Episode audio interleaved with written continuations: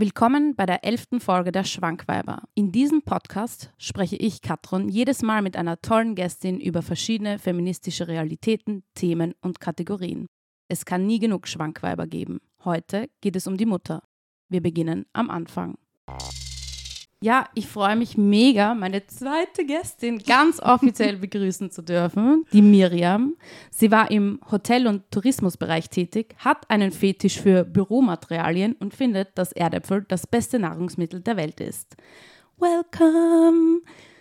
Hi, ich freue mich, ja, ich freue mich wahnsinnig, dass ich da bin. Ja, schön, dass du da bist, in meinem Schlafzimmer, in meinem Studio slash Schlafzimmer. Äh, wie war dein Tag bisher und hast du heute schon an Feminismus gedacht? mein Tag bisher war tatsächlich recht entspannt, was immer gut ist für einen Montag, den wir ja heute haben. Mhm. Selbstverständlich habe ich heute schon an Feminismus gedacht. Ich glaube, es vergeht kein Tag, an dem ich nicht an Feminismus denke. War es heute was Spezielles oder? Äh, ja, also es war der, der Klassiker von eigentlich, man begibt sich raus vor die Tür und ist sich äh, vor allem als Frau oder weiblich gelesene Person sofort äh, der, wie soll ich das sagen, Blicke und, und ja, allem bewusst irgendwie, wie man auf die Umwelt wirkt und überlegt sich das auch, bevor man das Haus verlässt, ob man eh äh, so angezogen ist, dass, äh, dass man möglichst safe ist. Voll. Ich denke mir auch immer, ah, ich weiß, wenn Sommer ist, wenn mich mein Umfeld es wieder wissen lässt, dass es Sommer ist. Genau. Das stimmt, das stimmt. Klassiker. Wir wollen ja heute über eine ganz große Kategorie sprechen ähm, und das ist ja auch für mich eine mega spannende Angelegenheit, aber deshalb bin ich umso froher, dass du hier bist, weil du bist ja die Expertin, ja. Du bist ja selber Mutter von zwei wundervollen Babyboys, kann ja. man sagen. Und ich würde heute eben gerne über verschiedene Aspekte davon sprechen, aber auch aus meiner Perspektive das natürlich sehen. Und es ist ja eine Kategorie, die sozusagen mit ganz viel verbunden ist. Also es hat ja jeder eine Mutter, auch wenn sie nicht immer biologisch ist oder nicht eine weibliche Person sein muss und so weiter. Aber was hat dich am Muttersein am meisten überrascht, als du eine geworden bist? Also ich habe da natürlich im Vorfeld auch drüber nachgedacht und ich glaube tatsächlich, das, was du, was du gerade gesagt hast, dass es eben das Muttersein oder Kinder zu haben mit so vielen verschiedenen Themenbereichen verwoben ist, die man sich vorher vielleicht gar nicht so in dem Ausmaß überlegt hat. Mhm. Also ähm, abgesehen davon, wie sich als Frau oder Person mit Uterus, die ein Kind gebärt, wie sich der Körper verändert, wie man in der Öffentlichkeit wahrgenommen wird, was für Dinge einem auch teilweise abgesprochen werden, mhm. sobald man schwanger ist. Und aber natürlich dann auch, wie sich das äh, dann verändert, wenn man dann Mutter wird, wie viele Leute auch glauben, äh, sich zu dem Thema äußern zu müssen und ja. einzumischen und äh, auch wie viele Dinge man selber überhaupt nicht beeinflussen kann, auch was die eigenen Kinder betrifft. Ja, ähm, das ist ja auch spannend, weil ich finde, das äh, ist ja auch verbunden mit total viel Unwissen. Also jeder hat so eben, wie du sagst, eine, eine bessere Meinung dazu oder überhaupt eine Meinung zu dem, was es ist, was es nicht ist. Und es gibt ja auch ganz viele Mythen einfach darüber, was quasi die Realität dann eigentlich gar nicht ähm, widerspiegelt. Und also was für mich zum Beispiel als jemand, der jetzt keine Kinder hat, so das große Ding ist, was ich halt nicht verstehe, ist, dass also wir halt allen, also egal ob Frauen jetzt Kinder haben oder nicht, halt mega viel Druck ausgesetzt sind, entweder welche zu bekommen oder nicht welche zu bekommen, weil sie haben ja eine biologische Uhr. Also weißt du, dieser Euphemismus, ja. dass man sagt, so ja, du hast im Endeffekt dein Leben Zeit, also so 30 Jahre Zeit zu entscheiden, okay, bei welchem Dude investiere ich jetzt da Zeit rein und will dann, dass das, äh, der dann der Vater meiner Kinder wird und äh, oder ich konzentriere mich auf eine Karriere oder ich versuche beides zu schaffen, was ja eine komplette Vollbelastung ist. Oder wie siehst du das? Ich glaube, dass es, also so wie du sagst, dass äh, der Druck auf Frauen und ich bleibe da jetzt beim Überbegriff Frau, ja, also mhm. äh, damit möchte ich keine äh, anderen Personen ausschließen. Ich kann es halt auch nur aus meiner eigenen Identität als Frau sagen aber dass man als Frau so oder so gesellschaftlichen Druck erfährt, und dass es eigentlich, wenn man dann genauer drüber nachdenkt, wurscht ist, für welchen Weg man sich entscheidet, weil mhm. man so oder so genau, ähm, auch, ja. kritisiert wird dafür. Ja, ja. Also als Frau, die sich äh, entscheidet, keine Kinder zu bekommen, ähm, glaube ich, hat man es nicht besonders leicht. Weiß ich auch aus Erfahrung mit meinen Freundinnen, die sich so entschieden haben oder mhm. ja. Und aber auch, wenn du dich entscheidest, Mutter zu werden, ähm, hat trotzdem jeder eine Meinung dazu. Und du machst das so und so falsch. Ich glaube, das ist ähm, die wichtigste Erkenntnis, die ich aus, äh, aus dem Mutterwerden und ja. Muttersein gezogen habe. Am wichtigsten ist, dass man für sich selber eine Entscheidung trifft, die passt, weil man wird sowieso kritisiert. Ja, voll. Und was ich aber auch krass finde, ist, wie normal es quasi war bis heute, dass ähm, also vor allem so viele junge Frauen Mütter geworden sind, also wirklich Kinder, Kinder bekommen haben. Also auch wenn man nur eine Generation zurückrechnet. Ich meine, meine ja. Mutter war auch Anfang 20 und ich finde, das ist eigentlich total also sicher weiß ich, wie das früher war, oder wenn ich noch eine Generation weiter zurückgehe. Ich meine, meine Oma hatte 13 Geschwister. Ja. Das ist ja eigentlich also wenn man heute sich nur irgendwie als, was nicht, selbstständige junge Frau sieht, das ist ja eigentlich unmöglich, oder? Dass man sozusagen einerseits ähm, natürlich immer dazu gedrängt wird, oder weißt du, hast du einen Freund, bist schon so weit, ist das ja. das Wichtigste auf, dein, auf der Welt für dich? Und andererseits sage ich immer so, ja, und damals gab es halt sonst aber keine andere Choice. Also es war ja die ja, einzige ja. Option, also gerade wenn wir, wenn wir jetzt historisch drüber nachdenken, ist es ja auch so, wie du vorher gesagt hast oder wie wir beide vorher gesagt haben, dass das mit so vielen Dingen verwoben ist. Und wenn wir historisch drüber nachdenken, gab es ja früher nicht einmal ähm, Verhütungsmittel oder Möglichkeiten zu entscheiden, ob man überhaupt Mutter werden möchte oder nicht. Und ich glaube, dass möglicherweise die äh, Generation unserer Mütter, ziemlich sicher jetzt unsere Generation, eigentlich die erste Generation ist, die ähm, diese Entscheidung zumindest oberflächlich betrachtet treffen kann. Ich finde es krass, dass es die Bille zwar gegeben hat und ich habe ein bisschen was darüber auch gelesen, ähm, war der Zugang zur Bille jedoch halt nicht für alle gleich offen, ja, sondern quasi der war eigentlich zuerst nur für Frauen, die verheiratet waren und schon Kinder ja. hatten. Das heißt, ja. die Vorentscheidung, keine Kinder zu bekommen, hat es ja nicht einmal unterstützt, sondern es war weder gesellschaftlich weißt du, und noch vor allem religiös, glaube ich, so, so stigmatisiert, überhaupt über was anderes nachzudenken als die Mutterschaft. Ja, absolut.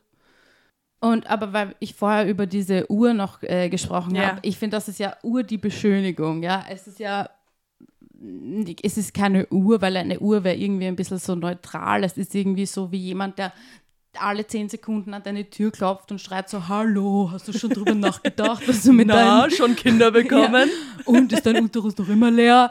Also ich habe irgendwie das Gefühl, das ist ein bisschen invasiver als einfach nur eine Uhr, die neben dir hertickt. Und ähm, was ich heute an dem Bild auch so krass finde, ist, dass äh, es auch gefordert wird. Also früher war es ja so gut, das ist die einzige Option, aber heute ist es so, ja, du kannst beides haben. Du kannst eine Karriere und ein Kind haben und das äh, quasi vereinen und so die Superwoman werden. Was ja aber am Ende des Tages nicht stimmt. Was ja nicht stimmt, weil ich habe äh, auf der Uni, wo ich studiere, wir haben eine Forschung gemacht zu äh, Müttern, die nach der Karenz wieder in den Beruf ja. eingestiegen sind. Äh, das waren sechs Personen, mit denen wir Interviews hatten und die sind alle dann Teilzeit wieder in den Arbeits-, im, am Arbeitsmarkt gewesen. Und es, ähm, unterm Strich ist immer das Gleiche rausgekommen. Also im Endeffekt, sie haben zwei Jobs. Ja. Also es ist nicht gut, ich kann das vereinen, sondern ich habe die Doppelbelastung und die doppelte Endverantwortung und kann mir dann wahrscheinlich noch mehr Sachen dazu anhören. Ja, also ich glaube, dass das ähm, ein ziemlicher Mythos ist, dass man äh, beides machen kann. Mhm. Ich glaube, dass man sowieso immer irgendwo Abstriche machen muss ähm, allein schon sich überhaupt für Kinder zu entscheiden, ist einfach ähm, in der persönlichen Freiheit auch ein Abstrich, selbstverständlich. Aber äh, zu behaupten, dass Frauen äh, Kinder kriegen können und äh, die absolut steile Karriere machen können, ähm, das glaube ich nicht. Und ich glaube vor allem, dass das eher, also das wird oft so dargestellt, als wäre das eine, eine großartige feministische Befreiung, Frauen zu sagen, dass sie das beides können. Mhm. Und ich glaube, dass das aber eigentlich ähm, nur noch mehr Druck ausübt, weil ja. äh, zu sagen, du kannst das, ja, und was ist, wenn du es nicht schaffst? Genau, ja, weil das dann sofort das, mit einem Versagen verbunden ist. Ähm, und also das sind schon wieder so viele verschiedene Themen, die da mitspielen, weil, wie du sagst, Frauen, die ähm, Kinder bekommen haben, und dann wieder in den Arbeitsalltag einsteigen. Äh, wie schaut deren Lebensrealität aus? Äh, wie viel verdienen sie tatsächlich? Wie viel, also was sind ihre Aufstiegschancen? Wie steht das Unternehmen überhaupt dazu? Ähm, es ist ja nicht umsonst so, dass äh, Altersarmut besonders bei mhm. Müttern äh, extrem ausgeprägt ist. Und es ist natürlich dann auch so, selbst wenn eine Frau das schafft, äh, in den Lebensalltag zurückzukehren und eine Managementposition einzunehmen, zum Beispiel. Wie funktioniert das dann? Wie, wie wird das aufgeteilt äh, in der Care-Arbeit? Und auch hier wieder, welcher Kritik ist sie ausgesetzt? Mhm. Weil sie wird nicht die perfekte Mutter sein, und sie wird nicht die perfekte Managerin sein oder sie entscheidet sich für eins davon und wo kommt da wieder Kritik von allen Seiten? Voll, und das ist ja das beste Stichwort, Care-Arbeit nämlich. Also wenn man das jetzt äh, Muttersein nicht als Ideal oder Tugend, sondern eben als Job sieht, ja. ähm, da fand ich jetzt ganz witzig, was ich gelesen habe. Irgendwie, ich glaube, äh, Hazelbrugger hat das getwittert. Sie meinte, dass wenn Mutterschaft ein Job ist, dann ist das Kind ja dein Boss. Und das wäre ein unmögliches Arbeitsverhältnis. Also es wird herumgeschrien, in die Hose gekackt, Essen nach dir geworfen, irrationale Wutanfälle und mitten, mitten in der Nacht angerufen. Ja, also ja. das ist ja, also wenn man das jetzt wirklich als Arbeitsplatz sieht, das, sind das ja keine Bedingungen, in denen man wirklich gut arbeiten kann. Jedenfalls mein Punkt ist eigentlich, dass, wie du sagst, Care-Arbeit ja auch so ein Thema ist, das ja gerade mal, glaube ich, ankommt in den Köpfen der Menschen. Also was das bedeutet und dass es ja eine Gratistätigkeit ist, die historisch gesehen, also auf dem das ganze System, in dem wir leben, basiert. Mhm. Wenn Frauen von heute auf morgen aufhören würden, gratis zu arbeiten, dann würde alles zusammenbrechen. Und ähm, ich finde das sehr spannend, weil ich bin auf der Wirtschaftsuni und eben in Wirtschaftsmodellen wird ja Care-Arbeit nicht als produktive Arbeit gesehen. Also mhm. äh, spätestens mit der Industrialisierung, wo die Frau quasi in diese private Sphäre hineingedrängt wurde. Und also alles, was nicht eine technische Innovation ist und keine Steigerung der Arbeitsproduktivität erzeugt, ist nicht gut für die Wert oder irrelevant für die Wertschöpfungskette. Ja. Genau, und ich habe äh, dazu was Spannendes gelesen zu diesem Reproduktionspakt, nennt man das, ähm, wo es darum geht, dass natürlich das politisch legitimiert wurde und äh, die Institutionen das organisiert haben, dass quasi der Haushalt ist nur ein Konsumort ja. Und äh, die öffentliche Sphäre ist das, wo quasi gearbeitet und Wert geschöpft wird. Und das geht ja auch immer davon aus, dass es einen Ernährer in der Familie gibt und alle anderen werden mitfinanziert. Und ja. das hat ja auch, das hat Konsequenzen für den Arbeitsmarkt, das hat Konsequenzen für Steuern und so weiter. Und das, was du vorher gemeint hast, von dass äh, Frauen können das gar nicht beides schaffen, liegt halt auch daran, dass wir zwar heute irgendwo sind, wo Frauen integriert wurden in den Arbeitsmarkt, aber Männer nicht integriert wurden in die Familienarbeit. Ja. Absolut. Und diese Care-Arbeit, von der ich vorher gesprochen habe, wird, wenn sie bezahlt wird, unterbezahlt und zum größten Teil ja von Frauen gemacht, weltweit. Und, und jede Wirtschaft würde quasi zum Erliegen kommen. Und ich meine, wir hatten jetzt erst die Pandemie, den Lockdown. Hast du da irgendwann jemanden von der vielleicht ÖVP darüber reden hören, dass es vielleicht nicht selbstverständlich ist, dass die Frauen zu Hause, weiß ich nicht, Homeschooling und so weiter machen? Ähm, also gerade der, der, Lockdown ist ein guter Punkt, das habe ich mir auch gerade überlegt. Ich glaube, dass wir speziell mit der Pandemie und den diversen Lockdowns ähm, gesehen haben, was für eine Leistung Frauen generell, also in verschiedensten Berufsgruppen, die tendenziell eher äh, weiblich besetzt sind, äh, leisten und natürlich auch in der Care-Arbeit. Ähm, wie häufig dieses Bild gekommen ist, äh, dass Mütter zu Hause, von zu Hause aus arbeiten und sich aber gleichzeitig um ihre Kinder kümmern, Väter von zu Hause arbeiten und Mütter ihnen den Hals frei halten. Also das ist ja schon sehr eindeutig gewesen. Mhm. Was ich sehr spannend finde generell, ist eben, gerade weil du die ÖVP angesprochen hast, oder sprechen wir generell über konservativere äh, Ansätze, dass es schon eben erwartet wird, als Frau äh, Kinder zu gebären und um das Land irgendwie äh, weiter am Laufen zu halten und den Kapitalismus und oder schöner gesagt die Wirtschaft. Und gleichzeitig aber die Care-Arbeit und die Arbeit generell, die dahinter steht, kleine Menschen irgendwann zu funktionierenden Teilen der Gesellschaft mhm. zu erziehen, überhaupt nicht wahrgenommen wird. Ja. Wo es aber so ist, wenn Frauen damit aufhören würden, Kinder zu bekommen und diese dann auch zu erziehen, äh, wir ja auch niemanden hätten, der dann dieses Land weitertragen könnte oder ja. die Welt oder die Gesellschaft per se. Ja, oder zum Beispiel auch die, die Männer nicht mehr funktionieren würden. Absolut, also, ja. Ich habe auch nachgelesen, Adam Smith, ja, der Begründer so der ersten nationalökonomischen Modelle, auf denen ja heute noch immer alle Rechnungen und wirtschaftlichen Analysen und, äh, und Beobachtungen basieren, ähm, hat, also es gibt halt Quellen dazu, dass er sein Leben lang bei seiner Mutter gewohnt hat. Kannst du dir das vorstellen? Und der Begründer, der What quasi den, den, Marktmechanismus erfunden hat und der sich überlegt hat, ja, jetzt dieser Mann, der ist jetzt ein Metzger und der ist jetzt ein Schmied und er muss jetzt seiner Erwerbsarbeit nachgehen und äh, aber dass der eigentlich das nur machen kann, weil seine Mütter, seine Mütter vor allem, sein, seine Mutter, die Ehefrau, die Schwestern, wer auch immer, sein Leben organisiert also ja. das hatte ich in der letzten Folge auch schon wieder angesprochen, aber ich finde das einfach so zynisch schon fast, dass dieser Dude, oder ich meine, er ist jetzt nicht schuld daran per se, aber es wurde einfach systematisch ignoriert oder wird weiterhin ja. systematisch ignoriert. Und ähm, wenn man das so politisch sieht, also ich, wir haben das so gelernt quasi, dass die Sozialpolitik in unterschiedlichen Modellen unterschiedliche quasi Träger hat. Und das kann die Wirtschaft sein, das kann die Politik sein oder das kann die Familie sein. Und in Österreich ist das ja doch ganz klar noch immer ausgerichtet darauf, dass davon ausgegangen wird, dass die Kernfamilie weiterhin existiert. Und sonst wäre da Sebastian Kurz und, und so weiter nicht so spitz drauf, dass das so instand bleibt. Weißt du, was ich meine? Ja, absolut. Das ist eh auch der, der Punkt, den ich vorher genannt habe. Eben, es wird von Frauen erwartet äh, oder es wird erwartet, dass Familien gegründet werden und dass das äh, System der Kleinfamilie, das ja in sich auch schon völlig absurd ist eigentlich, äh, dass das weiter besteht äh, und gleichzeitig wird aber überhaupt nicht wahrgenommen, was das für einen Arbeitsaufwand bedeutet. Ja, und vor allem. für eine Selbstaufgabe und genau. für einen, äh, eben, wie du sagst, äh, Männer dabei zu unterstützen, äh, in der Wirtschaft zu funktionieren, in welcher Form auch immer.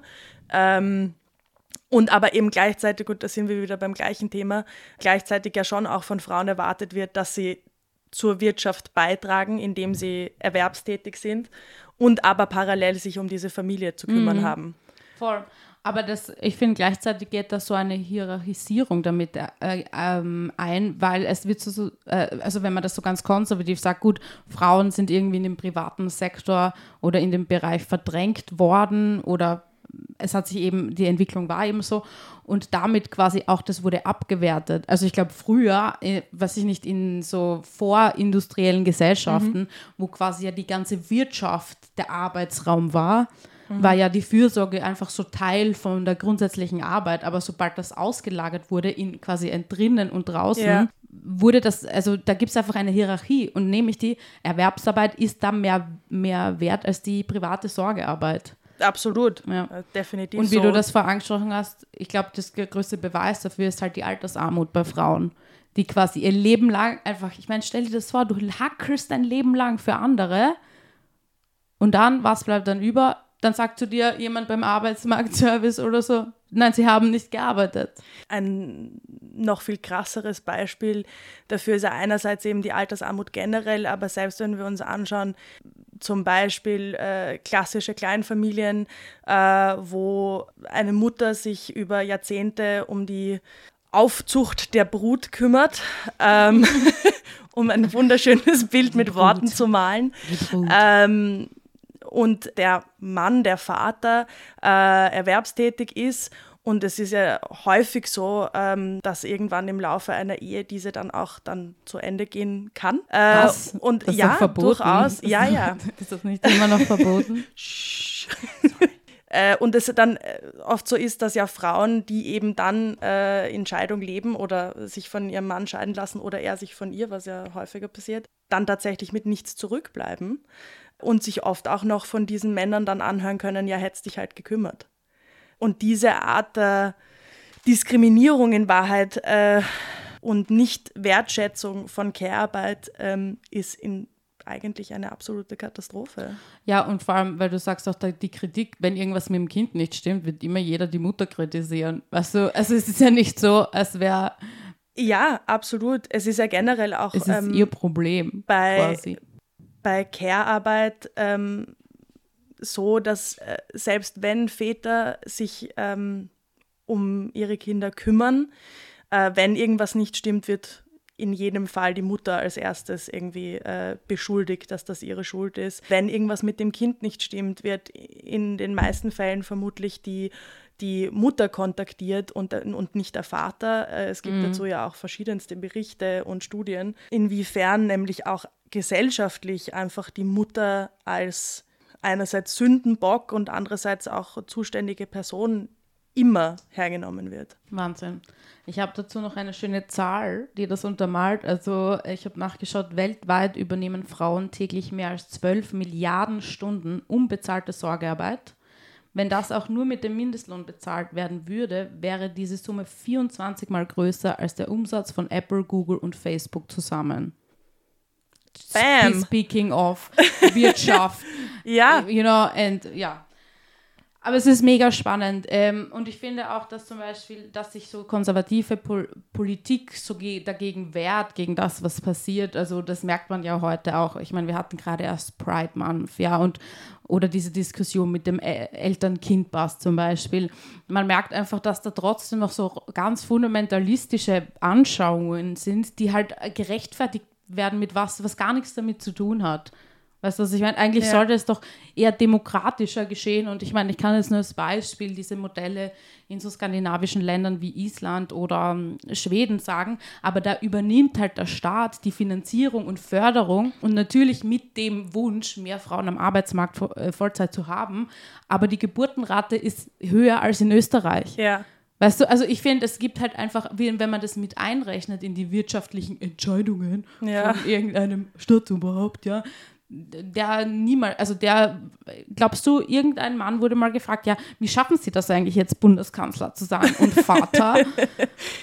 Aber weißt du, was ich meine? Ich finde, das ist eigentlich auch spannend und ich weiß nicht, ob äh, sich da jetzt einmal strukturell schnell was ändern wird, aber ich glaube, es sollte sich auf jeden Fall in diese Richtung bewegen. Also ich glaube, äh, wenn ich das richtig im Kopf habe, weil du Schweden erwähnt hast, ähm, dass in Schweden relativ viel Geld investiert wird, um junge Menschen generell in ihrer Orientierung am Arbeitsmarkt Voll. zu unterstützen und aber auch eben in der Familiengründung. Äh, und soweit ich weiß, äh, ist es auch so, dass in Schweden äh, Leute sehr viel jünger Kinder bekommen als beispielsweise in Österreich, Wirklich? weil es einfach möglich ist, ja. dass man Unterstützung bekommt, was Wohnraum betrifft. Ja ähm, was eben auch Kinderbetreuungsplätze betrifft und so weiter. Und eben, wie du sagst, die Geburtenrate auch entsprechend hoch ist. Und Wo ja jeder Konservative sagen wird, na Gott, dann, wenn die Frau endlich arbeiten geht, dann passiert ja nichts mehr. Weißt du, es ja, kommt vor immer, das ist doch das Hauptargument und das ist ja Bullshit. Und ich glaube, dass man, ähm, so wie man ja auch weiß, dass wenn man zum Beispiel Geld generell in die Unterstützung von Arbeitslosen steckt, dass das sich über kurz oder lang, relativ kurz, soviel ich das äh, weiß, äh, rentiert und auch die Wirtschaft damit angetrieben wird, glaube ich, dass auch skandinavische Modelle ein Beispiel dafür sind, dass das auch in der Familienplanung und im, in, ja, in der Familienplanung funktioniert, dass man, wenn junge Menschen dabei unterstützt werden, sich ein Leben aufzubauen, und nicht sozusagen in die Realität gestoßen werden und gesagt wird, jetzt mach halt was draus, mhm dass sich das eigentlich für den Staat absolut rentiert, wirtschaftlich. Aber auch wobei, gesellschaftlich. Wie du, wobei, wie du weißt, mein größtes Ziel jetzt nicht ist, äh, dass der Kapitalismus gestärkt wird. Aber ich glaube, dass sich das auch gesellschaftlich auswirkt und eine gewisse Lebensqualität mhm. äh, einfach mit sich bringt. Ja. Ja, es ist ja auch, äh, also ich finde, da, da, kannst du sicher da mehr zu, dazu sagen, aber dass es halt schon strukturell das braucht, dass man irgendwie eine gleich Stellungspolitik einfach macht, damit dann am Ende irgendwie Individuen oder Familien auch gleichgestellt sein können, oder? Weil mit Liebe wird man zwar überschüttet als Mutter, aber nicht mit Geld. Und ich brauche aber trotzdem beides. Ja, also man wird mit wie soll ich das sagen, man wird als, vor allem als Schwangere und Mutter von, von kleinen Kindern, man wird bewundert bis zu einem gewissen Grad, ähm, man wird aber auch nicht mehr als Individuum wahrgenommen, glaube ich. Also man mm. wird halt dann als Mutter von wahrgenommen mm. und aber nicht als eigenständige Person, die vielleicht auch ihre eigenen Ziele, Ideen ähm, und Wünsche hat. Und es ist gleichzeitig auch so, dass man würde ich, also kann ich aus meiner eigenen Erfahrung sagen, vielleicht ist das für andere äh, Frauen und Mütter anders, aber ähm, man wird irgendwie so als Reproduktionsmensch. Backofen. Aber ja, so, also, du meinst ah, so für, für, den Staat oder was? Oder? Ja, und man wird, also Kinder per se werden oft als, als allgemeingut gesehen, mm. glaube ich. Also mm. äh, allein schon, wie viele fremde Personen dein Kind angreifen. Oh Gott, ich würde äh, ausrasten. Und ich würde nur herumschreien. ich kann Tag. für mich selber, ich meine, das wird sich vermutlich und was ich auch mitbekommen habe jetzt äh, in der Pandemie auch verändert haben. Äh, ich persönlich bin als Schwangere auch sehr häufig von fremden Menschen angegriffen worden, also berührt worden worden. Was? Ähm, was am Bauch? Ja, also einmal gab es oh. sogar, also Menschen, die mich auch kannten, ich, ich hab haben völlig die Menschen, aber die Leid wirklich. Ja, wirklich. Aber also Personen, die, die ich auch kenne, haben mich, haben mich einfach berührt, ohne zu fragen, wo ich mir denke, das würde ich bei einer nicht schwangeren Person ja auch nicht machen, dass ich jemanden einfach so auf den Bauch greife, gerade mhm. also ein recht sensibler äh, mhm. Körper, ein recht sensibles Körperteil auch. Und es ist aber sofort so, du bist irgendwie, du als Mutter, du bist irgendwie nur, mein, meine, meine Mutter hat das irgendwann äh, beschrieben als das Gefäß, ähm, das gebiert. Mhm. Ähm, und tatsächlich auch fremde Personen auf der Straße. Also einmal bin ich an der Ampel gestanden und so ist eine eklig. Frau an mir vorbeigegangen und hat mir einfach auf den über den Bauch ge gestreichelt und ich weiß gar nicht mehr, was sie gesagt hat, weil ich war so schockiert, dass ich mm. versteinert dagestanden bin, weil ich mir echt gedacht habe, what the fuck just happened? Ja, voll, du denkst, also muss ich jetzt echt ein Schild umhängen, bitte nicht anfassen. Ja, also, so, also wo man ja als krass. Frau sowieso schon ja. in einer gewissen vulnerablen Position ist, ist man dann, glaube ich, ich weiß nicht, ob es mehr ist, aber es ist definitiv noch mal anders. Ja, und ich habe das Gefühl, dass es auch noch ein bisschen so verdeckter also als positive Geste gesehen wird. Was das Absolut. Meine, weil bei sexueller Belästigung kannst du einfach sagen, gut, das ist sexuelle Belästigung. Aber das ist eher eben unter diesem Deckmantel von, ja. oh, schau, wie toll. Ja, und genau. ich gebe dir ja ein Kompliment und du solltest eigentlich for happy sein ja. mit deinem Mutterglück, dass du da jetzt so viele Menschen damit glücklich machst, obwohl das genau. not your fucking job ist, geschweige denn es irgendjemand irgendwas angeht, was du mit deinem Körper machst, oder? Also Absolut. Ja und ich glaube, dass das halt einfach so auch wieder sich da der Kreis einfach schließt, diese, diese Voraussetzung von, als Frau hast du Kinder zu bekommen und du gebierst diese Kinder und die sind dann und, und erziehst die halt dann zu einem Teil der Gesellschaft, zu einem äh, Teil der äh, Wirtschaftskraft auch. Mhm. Und äh, du bist als, also oder dein Körper ist sofort irgendwie allgemeingut und das Kind dann dementsprechend auch. Also es ist schon eine, wie du gesagt hast, eine gewisse Liebe, die man erfährt, weil oh, wie, oh Gott, wie großartig du äh, gebierst ein Kind, aber es ist halt auch extrem distanzlos und äh, du wirst eben nicht mehr als eigenständige ja. Person wahrgenommen. Ja. ja. du bist so ein gemein öffentliches Gut einfach. Genau. Und natürlich, also die Bezahlung für Care-Arbeit ist äh, eine absolute Katastrophe. Ähm, ich glaube, dass, also es ist ja so spannend, dass ich glaube 2016 ähm, das Modell des Kinderbetreuungsgeldes ja auch überarbeitet wurde und äh, groß äh, vermarktet wurde, als es gibt da jetzt diese neue Novelle und jetzt ist irgendwie alles super toll und es ist definitiv äh, besser, als es in, in anderen Ländern ist. Aber ähm, immer noch Arsch. Die Frage ist halt, woran misst man? Mm. Ähm, willst du Arsch A oder Arsch B? Arsch B ist ein bisschen weniger Arsch als Arsch A, but still genau, Arsch, right? Ungef ja. Ungefähr so. Mhm. Ähm, und es fehlt definitiv an einem grundsätzlichen Umdenken von, was ist uns Care-Arbeit überhaupt wert? Ja, und wie kann ja. das integriert werden? Und weil du vorher auch ähm, die ÖVP oder generell konservative äh, Blickwinkel angesprochen hast, ist es ja nicht nur so, dass das in solchen Parteien äh, stattfindet. Es gibt zum Beispiel ja auch seit äh, ein paar Jahren einen, äh, eine Möglichkeit, dass man als Mutter ähm, sich also oder als Paar, als Elternpaar ähm, anmelden kann, dass für die Zeit, in der man in Karenz ist, äh, man später einen Teil der Pension des Vaters bekommen kann. Ah, wirklich? Okay, das habe ich ja, nicht gehört. Ähm, das gibt's. Das wird nicht besonders viel äh, kommuniziert, aber das gibt's. Gibt es ähm, einen eigenen Namen dafür oder wie heißt das? Das müssten wir nochmal nachschauen. Ich, reich, ich schreibe es im Post hinein. Ähm, jedenfalls ist es aber so, äh, das ist ein Vorschlag der ÖVP gewesen. Ähm, macht auch Sinn, grundsätzlich, wenn man sagt, man will, dass sich Leute reproduzieren, dass man die dann in irgendeiner Form auch unterstützt. Es mhm. ist natürlich ein Tropfen auf dem heißen Stein, aber trotzdem. Äh, war aber wiederum so, dass die SPÖ das extrem kritisiert hat und gesagt hat, dass das äh, Frauen davon oder äh, dass das nicht äh, unterstützend wirkt, Frauen wieder in den Arbeitsalltag zu integrieren, beziehungsweise es attraktiv macht für Frauen, länger zu Hause zu bleiben kann man darüber diskutieren. Okay, ich ja. persönlich äh, denke mir, jede Form, Frauen dabei zu unterstützen, in der Pension nicht zu verhungern, ja. macht schon Sinn. Ja.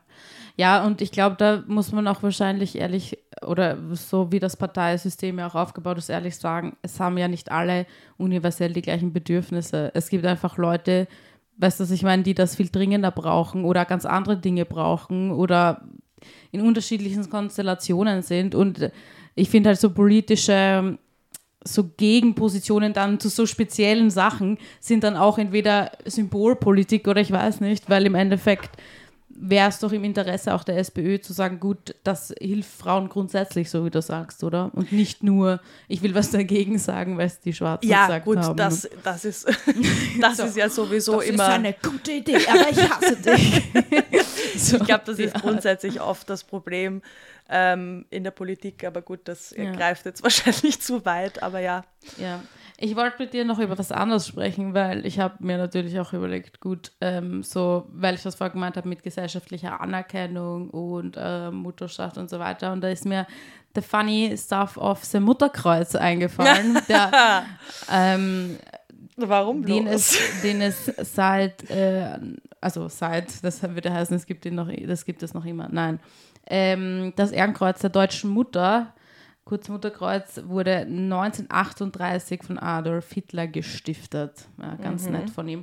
Und ich finde es dabei ein spannendes äh, historisches und ein, einen historischen Moment, weil wir, ich, wir haben ja vorher schon darüber geredet, dass die Frau so in dem privaten Sektor, dass das sich eben nur um diese Fürsorge, Care-Arbeit ähm, quasi gedreht hat.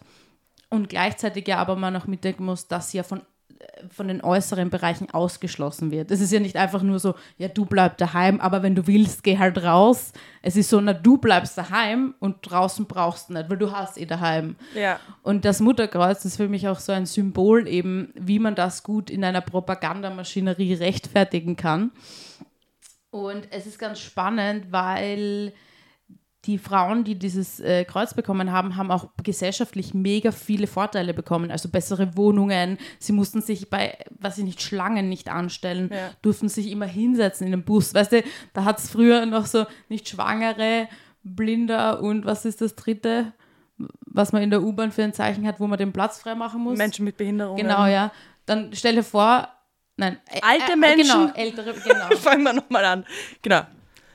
Ja, sag. Ältere Menschen, schwangere Frauen mit Kindern und äh, Menschen mit Behinderungen. Genau, und, da, und stell dir vor, dann wird es noch so ein viertes geben, so Frauen mit Mutterkreuz, genau. Einfach, die sich hinsetzen dürfen. Ähm, genau, und das Orge ist gleichzeitig, und das habe ich auch alles nicht gewusst, wurde, ähm, wurden halt Frauen systematisch aus dem Arbeitsmarkt ausgeschlossen. Also sie durften dann ab dem gleichen Jahr keine Justiz mehr äh, Sie durften ab dem gleichen Jahr keine Justizberufe mehr ähm, tätigen. Sie durften keine ähm, Arztpra oder Ärztinnenpraxen mehr eröffnen. Und der Frauenanteil an den Unis wurde auf maximal 10% reduziert. Wow. Also alles so im gleichen Wisch. Okay, das habe ich auch nicht gewusst, ja. Und ähm, auch ein, das bürgerliche Gesetzbuch in dem wurde auch beschlossen, dass die Ehefrau halt, also faktisch keine eigenen Entscheidungen mehr treffen darf. Also sie muss den Beruf aufgeben, sobald sie heiratet. Ja. Das einmal, so- weil das wäre ja die Höhe, right? Das ist ja wohl selbstverständlich. Ähm, sie darf sich auch nicht aussuchen, wo sie wohnt. Also ihr Mann kann das einfach bestimmen. Und ähm, er konnte sich äh, ziemlich easy dann scheiden lassen, wenn sie sich weigerte, Kinder zu bekommen. Was ich auch richtig hart finde. Also sie konnte sich wahrscheinlich nicht einfach scheiden lassen, wenn sie, keine Ahnung, nicht mehr wollte. Aber er konnte sagen, ja, sie will keine Kinder, ich brauche sie nicht. ja. Mehr. Und es gibt also drei Erfüllt nicht mehr ihren Zweck. ja, nein, richtig hart einfach. Ähm, und es gibt halt so ein drei Stufen, äh, ja, es gibt eine, eine dreistufige Einteilung. Und jetzt sollte ich fragen, was glaubst du, wann bekommt man denn das goldene Mutterkreuz ab wie viel Kindern? Was es gibt, äh, Es gibt klassisch Bronze. Bronze, Silber, Gold. Ja. Sechs? Es sind acht oder mehr. Dann Was? kriegt man das Goldene, genau. Ähm, sechs bis sieben äh, Silber und vier bis fünf äh, Bronze. Ja, habe ich voll verloren. voll Also voll die bin- Versagerin. Ich finde, das äh, äh, fasst für mich auch ein bisschen dieses veraltete Idealbild zusammen, wie die Na Nationalsozialisten eben Frauen inszeniert haben, als sozusagen ähm, die Mutter als so wichtige gesellschaftliche Position ohne gesellschaftliche Macht zu haben. Also es ist ja kompletter Double Standard für mich eigentlich. Ja, ich finde sogar, man kann noch eine, eine, einen Schritt weiter gehen, dass es wirklich fast wie ein, wie ein Ablenkungsmanöver ist, oder? Also man, man, Voll. nimmt, man nimmt Frauen und, und oder Müttern in dem Fall ähm, wahnsinnig viele Rechte. Ähm, aber das, was kommuniziert und propagiert wird, äh, ist irgendwie, wie wichtig, wie wichtig die, die Mutter in unserer Gesellschaft ist. Ähm, gut, aber äh, nein, passt. Ja, und also es gibt auch so total viele so Schriften, wo dann drin, wo das immer verglichen wird. Also der Mann ist der Soldat und kämpft quasi für sein Land am Feld und die Mutter kämpft halt, indem sie ihre Kinder gebärt. Damit sie Soldaten für die Front schaffen kann. Nein, wirklich. Also und dann, also da steht dann drin, so das Ziel ist, dass das tausendjährige Reich irgendwie Ja. mit den Deutschen nachkommt. Also so richtig, aber also Aber eigentlich wie in einem Science-Fiction-Film, ja. Weißt du, gab es da eigentlich auch, wurde da ein Unterschied gemacht, ob man äh, Mädchen oder Buben gebiert? äh, oder beim Mutterkreuz selbst glaube ich nicht. Okay. Ähm, aber die haben ja eh für alle, für jedes Geschlecht und für jede Altersgruppe so einen eigenen Club gehabt. Also Ja, ich glaube, sie wollten einfach nur, also ich glaube, summa summarum dann die Wahrscheinlichkeit, dass von so vielen Geburten so viele Männer und so viele Frauen sind. Und Ja. wie man am Ende des Krieges ja auch gewusst hat, können ja Frauen auch kämpfen und arbeiten, wenn man sie Ja, das braucht. war eine große Überraschung, glaube ich, für alle. Total. Ich, ich glaube, damit hat niemand gerechnet. Nein. Was ich auch noch sehr abschließend sehr spannend dazu fand, ist eben, dass äh, man so eine Rente bekommen hat oder so eine Art von Kredit und die musste man nicht zurückzahlen, je mehr Kinder man hatte. Also wenn man Okay. eben mindestens vier Kinder hatte, musste man das nicht der Bank zurückzahlen. Okay. Und deshalb, also pro Kind 25 Prozent. Und da hat man sich gedacht, ja gut, dann nehme ich halt noch ein viertes dazu. Und dann habe ich, bin ich quasi mit null ausgestiegen. Dann ist das Abo vier komplett- Kinder, aber hey, who cares, right? Ja. Ja. Ich glaube aber, also, weil du das vorher auch äh, so zusammengefasst hast, selbstverständlich gibt es jetzt das Mutterkreuz in der Form nicht mehr. Ich Was? glaube aber, dass die, also das Mindset in gewisser Weise schon noch, dass es das immer noch gibt. Gerade weil du sagst, man wird irgendwie in diesen privaten Sektor abgeschoben sozusagen und kann dann eben nicht mehr äh, arbeiten oder gewisse Dinge nicht mehr machen, dass das schon noch immer so ist, dass in den Köpfen der Menschen stattfindet, du kriegst Kinder, du beschäftigst dich mit deinen Kindern. Punkt. Und die haben dich auch zu erfüllen. Also das Muttersein hat dich dann zu 100 Prozent zu erfüllen. Nicht umsonst ist es ja auch so, dass wenn man als Mutter ohne seine Kinder unterwegs ist, die erste Frage ist, und wo sind die Kinder? Ähm, was ja umgekehrt bei Vätern, glaube ich, sehr selten stattfindet. Voll, wie haltest du es aus ohne dein Baby? I know. Crazy. Ähm, und äh, es sogar so ist, dass tatsächlich Väter, also ich weiß, dass das äh, beim Vater meiner Kinder auch passiert ist, wenn, wenn er mit den Kindern unterwegs ist, ihn teilweise fremde Leute fragen, haben die Kinder keine Mutter? Ähm, Alter, die Leute haben nichts Besseres zu tun, ich sag's ja. Ja. Das ist ein Wahnsinn. Ich sage ja, also die mischen sich auch in jeden Bereich ein und glauben auch, dass ihnen das vollkommen zusteht. Ja, aber ich glaube, das, was du eben vorher schon äh, angesprochen hast, dass du ja quasi nicht mehr als eigener Mensch wahrgenommen wirst und äh, die komplette Selbstauflösung hast. Also dieses, die Bedürfnisse aller anderen stehen über deinen eigenen und das wird quasi so erwartet, weil du, wie du sagst, dieser Mythos von diesem Mutterglück und du bist so erfüllt und alles ist so, also du, du bist so irgendwie, wenn du ein Computerspiel spielst und hast einen Endboss besiegt und jetzt hast du es geschafft und steigst ein Level auf. Nicht? Aber, aber es ist ja nicht die Realität, oder? Ähm, nein, also ich, ich, ich glaube, dass es, es wird sicher Frauen und Mütter geben, die in ihrer Mutterrolle zu 100 Prozent aufgehen und äh, fair enough. Also das äh, ist ja absolut in Ordnung. Ich glaube nur, dass die Voraussetzung, dass das für alle so ist, nicht stimmt.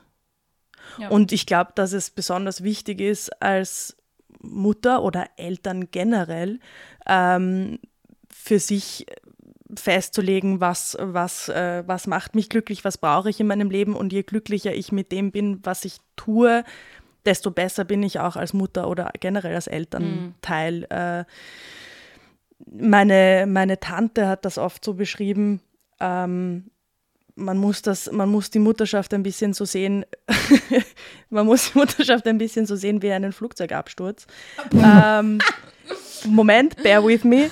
Ähm, ich muss mir immer selber erst die Sauerstoffmaske aufsetzen, bevor ich mich ja, um jemand, ja, jemanden anderen kümmern that's kann. Actually very smart, äh, und äh, es gab immer wieder Situationen, in denen hat sich meine Mutterschaft auch tatsächlich angefühlt wie so mitten in einem äh, Flugzeugabsturz. Mhm. Und wenn man sich nicht darum kümmert, dass es einem selber gut geht, wie soll man sich denn dann darum kümmern, dass es jemandem anderen gut ja, geht? Ja. Äh, wo wir wieder dabei sind, äh, Self-Care und was wird Müttern als Self-Care verkauft ja. von irgendwie, uh, alleine aufs Klo gehen oder uh, alleine einkaufen gehen. Äh, davon spreche ich nicht, mhm. sondern von tatsächlichen Dingen, die einen erfüllen, die einen äh, entspannen, die einen glücklich machen. Äh, und die sind natürlich für jede Frau äh, wie für jede andere Person äh, individuell, individuell ja. und ja. Äh, ja. Und was wäre es für dich, so Self-Care? Warte, lass mich raten, du bist beim Bagro vier Stunden lang. Tatsächlich. Also äh, hier ein Shoutout an meine liebe Freundin Anna, mit der ich immer über meine äh, über meine Müller-Streifzüge spreche und wir uns austauschen darüber, wie wir, wie wir uns entspannen bei der, beim Angebot der diversen Geschäfte. Also ich glaube, was, was mich tatsächlich entspannt, ist, wenn ich völlig sinnlose Zeit für mich haben kann. Geil. Also in die Luft schauen und nichts tun ist mittlerweile, seit ich Kinder habe, eine meiner absoluten Lieblingsbeschäftigungen. Mm. Ich muss sagen, früher ist es mir immer wieder recht schwer gefallen, alleine zu sein. Das ist jetzt nicht mehr der Fall. ähm, ist das absolut Beste, mhm. äh, alleine zu sein. Also ich muss ehrlich sagen, ich habe den, den Bereich, wo ich mich äh, selber verwirklichen kann und für mich selber groß Energie draus schöpfen kann, noch nicht gefunden. Äh, was sicher auch daran liegt, dass ich mich eben in der, in der Mutterrolle bis zu einem gewissen Grad verloren habe. Und das ist auch was, was ich von anderen Müttern in meiner Umgebung auch höre und mitbekomme, dass diese Veränderung, Mutter zu werden, oft dazu führt, dass man sich ein bisschen selber verliert. Bei manchen mehr, bei manchen weniger. Mhm. Vielleicht, äh, ja, es gibt sicher auch Frauen, für die das die absolute Erfüllung ist und mhm. wunderbar. Ich glaube, dass das ein wichtiger Teil vom Feminismus ist, dass das auch stattfinden kann ich äh, habe das, hab das nicht so empfunden und ich habe auch lange gebraucht, um in diese neue Identität zu finden, habe dabei einen Teil meiner alten Identität verloren und bin eigentlich erst so jetzt auf der Suche und beschäftige mich jetzt damit, was kann es denn sein, was, was da noch dazu gehört und was mich erfüllen kann, abgesehen davon, dass ja. meine Kinder da sind.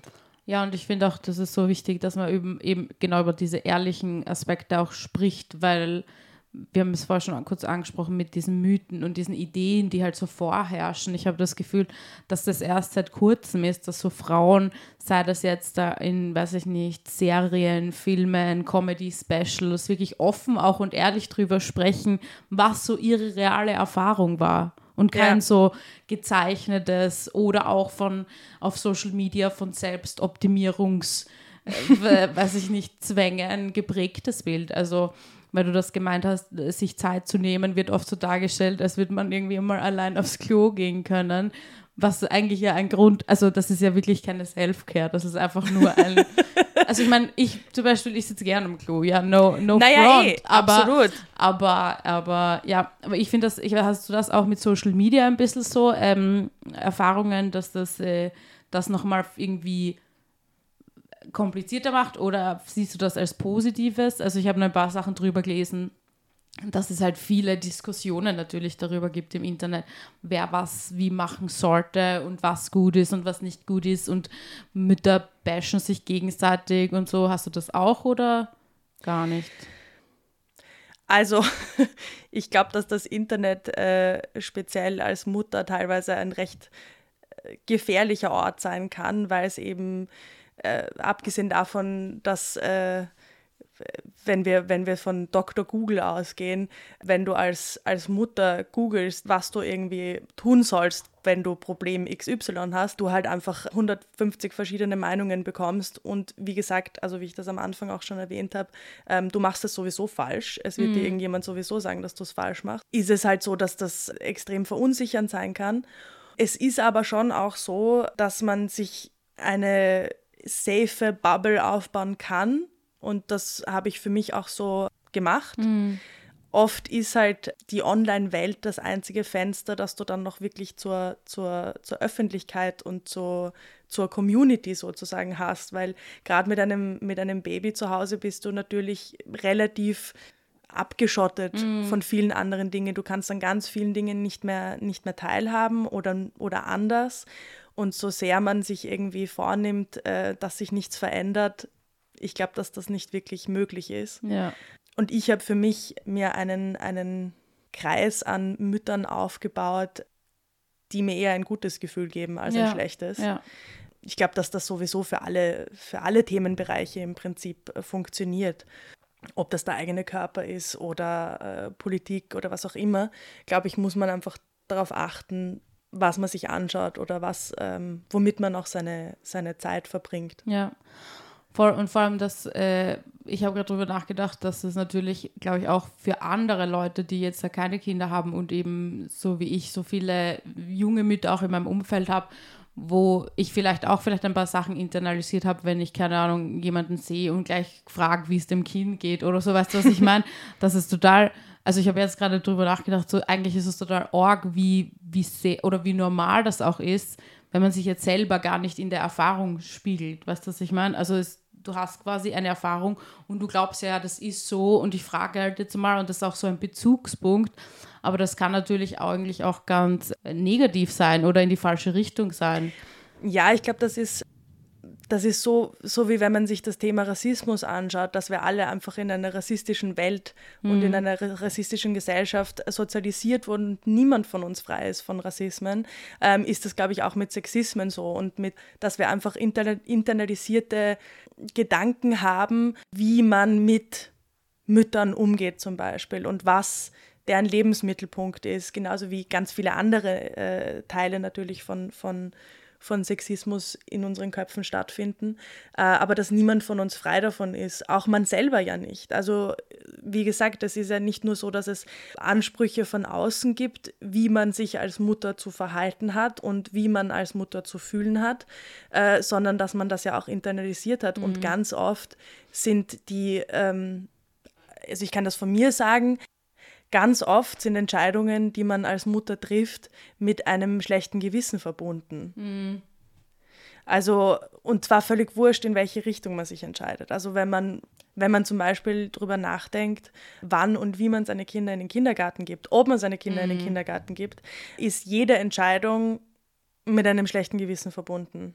Das heißt eigentlich das Gefühl, man kann gar nicht alles irgendwas richtig machen. Also, oder? Das ist so, ja. Weil es wird immer irgendjemanden geben, der das anders macht oder besser macht oder man selber hat quasi die eigene Kritik. Also es innen. ist halt entweder so, äh, wie du gibst deine Kinder schon in den Kindergarten, das ist ja viel zu früh.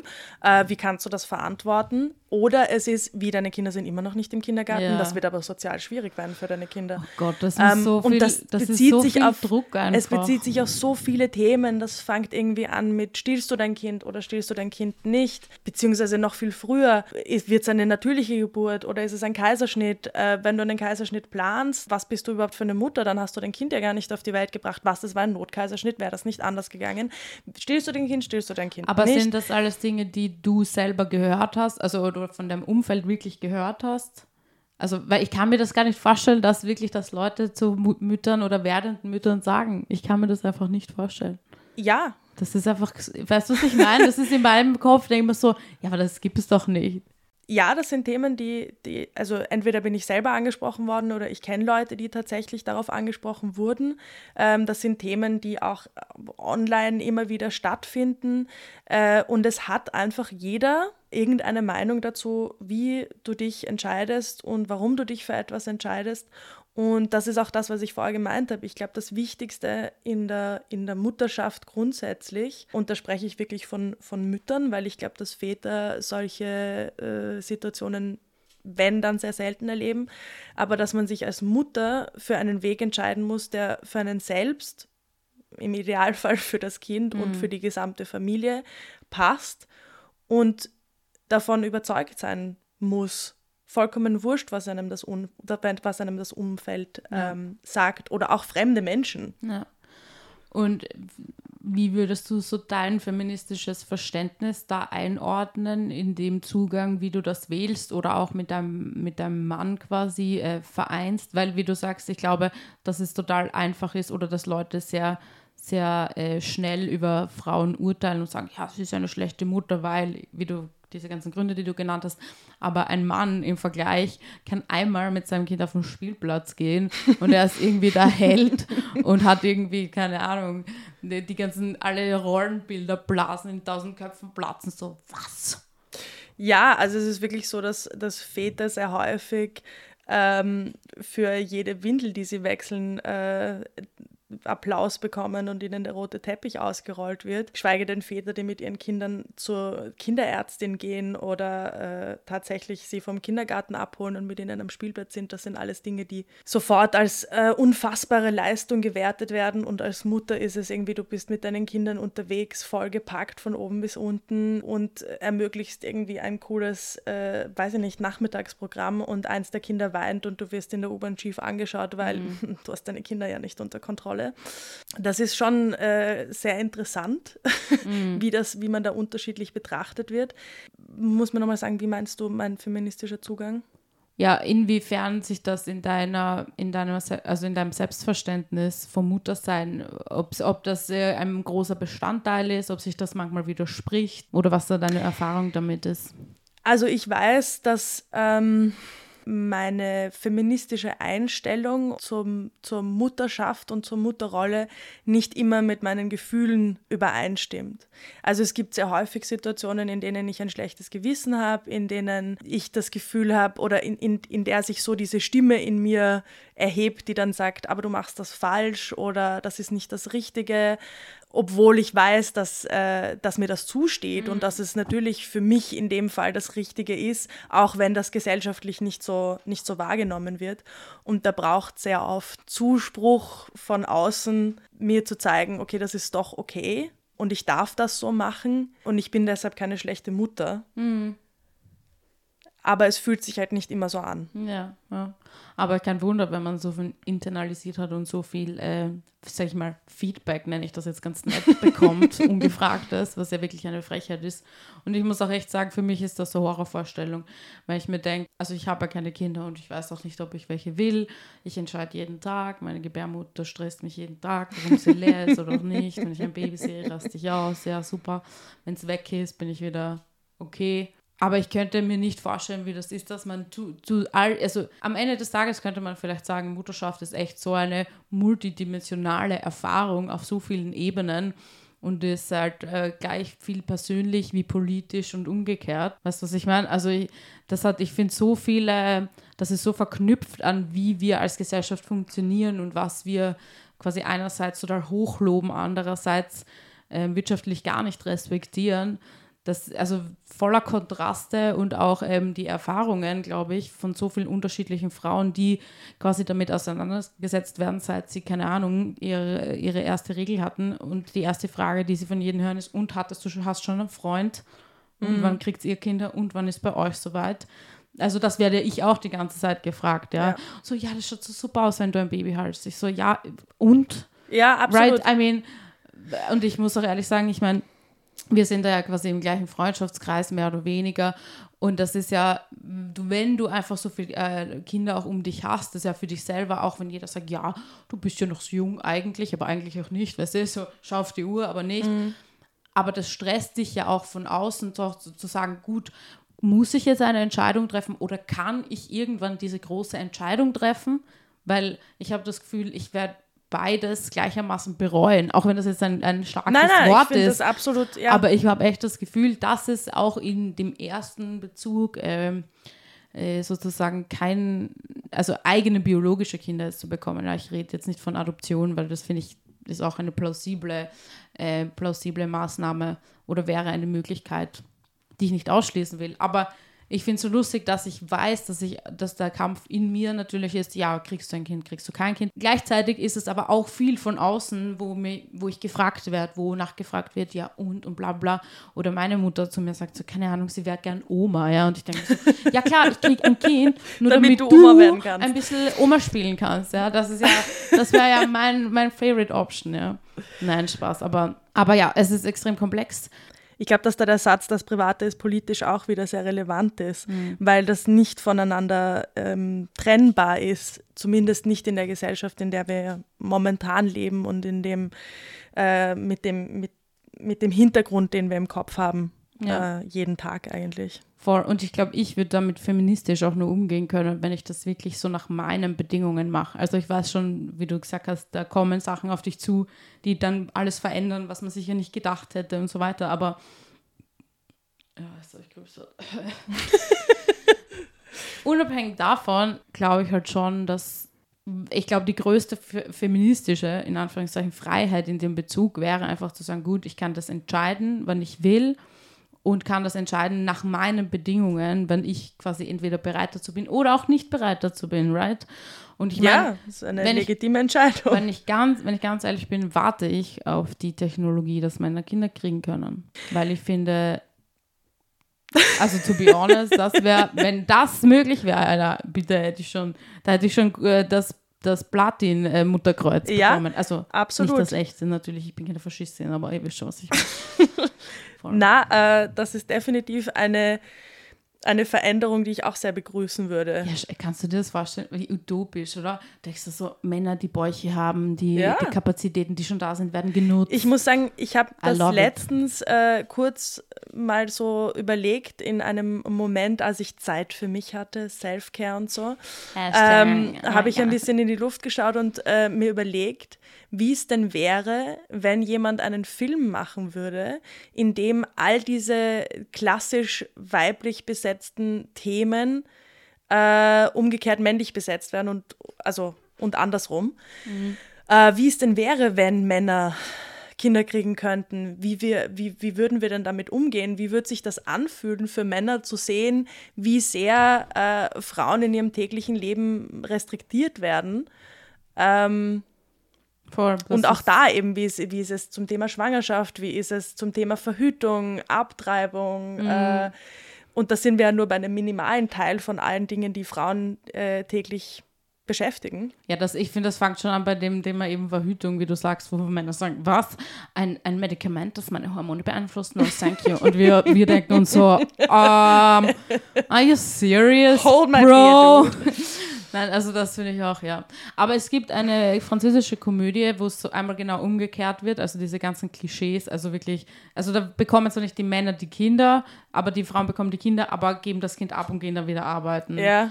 Und das sind auch ganz viele Orge-Momente, wo eben dann Männer protestieren gehen mit irgendwelchen pinken ähm, ähm, Gewändern und halt für ihre Rechte protestieren und die Frauen sich halt denken so, oh, bitte. Die schon wieder. ja. Oder eine Frau kommt so mit einem Mann nach Hause und macht halt so sein Hemd auf und hat halt Brusthaare und sie so, sorry, bye und geht wieder. Also das, äh, das finde ich sehr lustig, ja. Es, es gibt dazu auch äh, ganz lustig äh, eine Instagram-Seite zum Beispiel, die heißt Seitenverkehrt. Kann ich sehr empfehlen. Die nimmt diese klassischen Begriffe und dreht sie einfach um.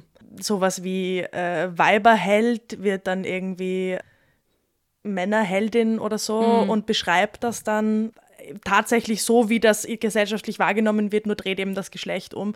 Und das sind oft Situationen, in denen, in denen ich einerseits sehr lachen muss und andererseits auch man erst merkt, wie absurd diese, ja, äh, ja. diese Begrifflichkeiten und die internalisierten Gedanken sind, die dazu äh, stattfinden. Ja, ich glaube, dass ganz viele so Machtstrukturen, die vor allem eben mit so Geschlecht und so spezifischen geschlechtlichen Erfahrungen, sage ich mal, auch zusammenhängen, ähm, immer nur im Kontrast sichtbar werden.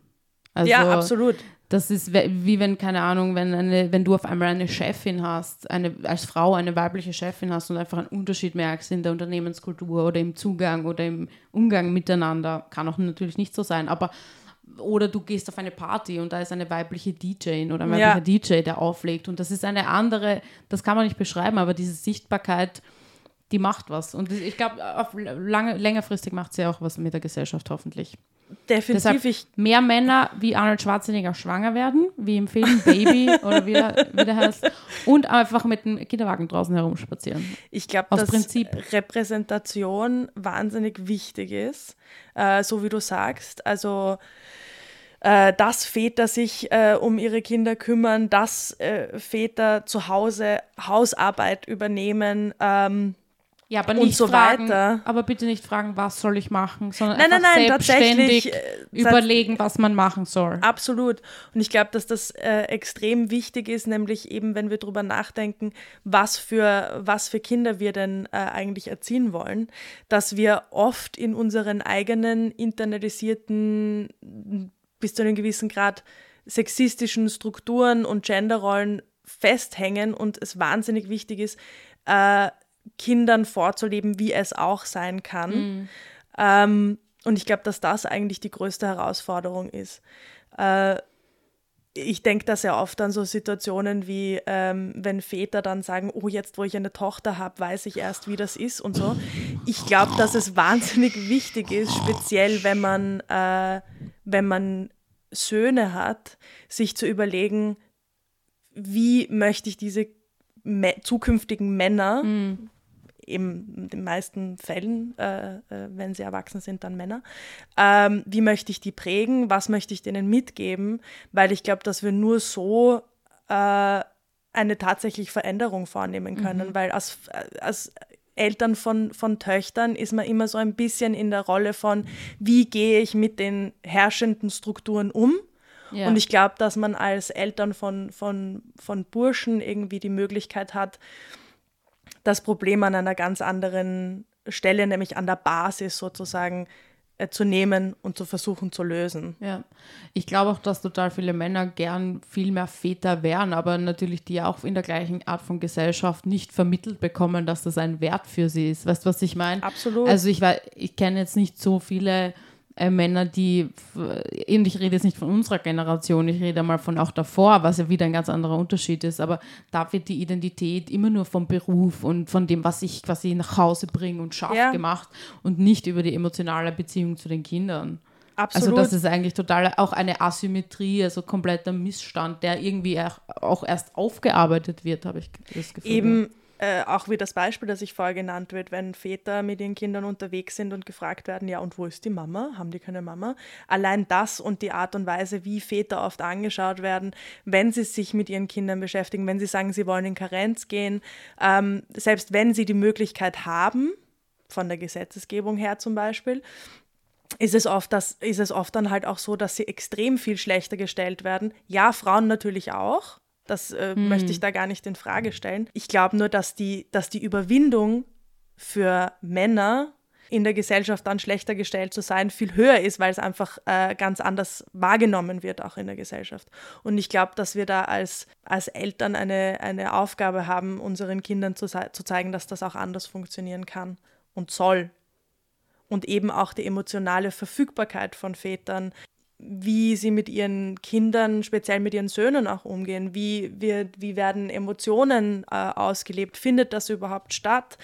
Ähm, Sage ich meinem Sohn, ja, du musst jetzt stark sein oder äh, ist es möglich, mal zu weinen? Ist es, als, ist es für mich als, als Vater möglich zu weinen mhm. vor meinen Kindern? Das heißt jetzt nicht, dass man ständig wegen jeder Kleinigkeit heulen muss, damit man ihnen zeigt, dass es geht, aber dass man vielleicht auch sich selber fragt, okay, was ist meine, meine eigene, mein eigenes Verständnis von, von Männlichkeit, von Vatersein, von meinem Umgang in meiner Beziehung und so weiter und so fort, um dieses Korsett, das äh, Männer in der Gesellschaft ja oft tragen und tragen müssen und ihnen beigebracht wird, um das ein bisschen aufzumachen, um der nächsten mhm. Generation die Möglichkeit zu geben, das anders zu machen.